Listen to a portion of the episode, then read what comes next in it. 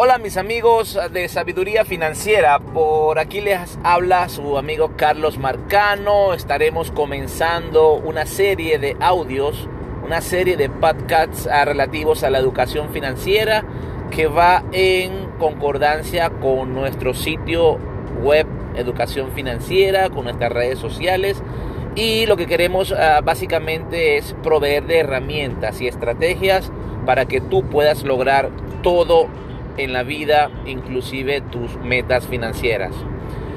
El tema de hoy que hemos seleccionado para ustedes es un tema muy interesante.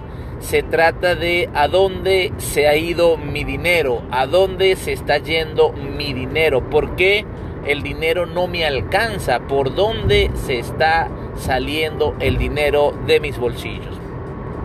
Y para entrar ya en materia, porque sabemos que ustedes son personas ah, muy ocupadas y su tiempo es muy valioso, comenzaremos diciendo que la primera causa, el primer factor para donde, por la cual tu dinero se te está escapando de las manos, está íntimamente relacionado con la relación que tienes tú con el dinero. Pregúntate qué tipo de relación tienes tú con el dinero, qué relación te han enseñado sobre el dinero, para qué es el dinero, qué piensas tú sobre el dinero, piensas que el dinero es para darse la buena vida, para gastarlo, para usarlo en emergencia, o piensas negativamente acerca de él, piensas que es una maldición, piensas que es la raíz de todos los males, o piensas que eh, el dinero lo que trae es problemas. Pues déjame decirte que si es así es la hora y es el momento de empezar a cambiar lo que pensamos sobre el dinero. Y te invito a que pienses como yo y como todas las personas de sabiduría financiera que el dinero se hizo para multiplicar. Es un vehículo, es un, es un instrumento para satisfacer necesidades y para ayudar a los demás, para cumplir el propósito que nuestro Dios nos ha dado en esta tierra. Entonces lo primero es cambiar tu forma de pensar. Se te está yendo el dinero porque no estás pensando exactamente lo que se necesita para multiplicar el dinero. En segundo lugar, te puedo decir que seguramente se está escapando el dinero porque aunque sabes ganarlo, quizás no sabes cómo ahorrarlo, cómo retenerlo y lo más importante, dónde y cómo invertirlo.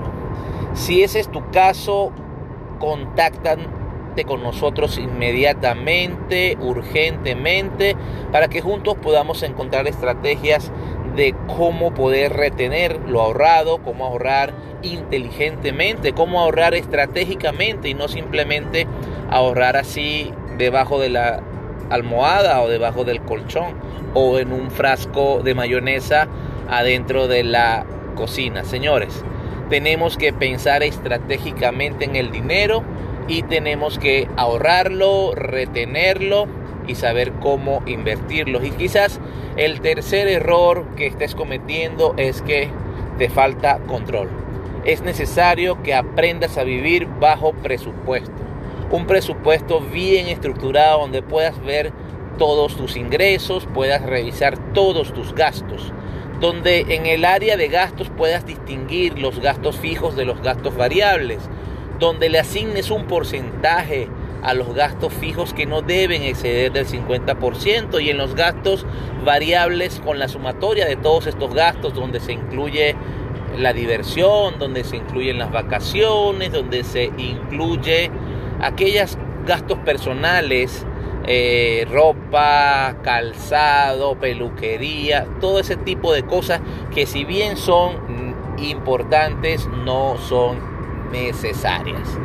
También allí eso te va a dar de alguna manera una visión de dónde se están yendo los, los pequeños gastos, a qué representa eso y sobre todo lo más importante que te va a permitir organizarte para que puedas tener la estrategia final que es pagarte a ti primero. La vida no tiene sentido si tú no te pagas primero el 10% por lo menos para tu ahorro, para tu vejez, para tu seguridad.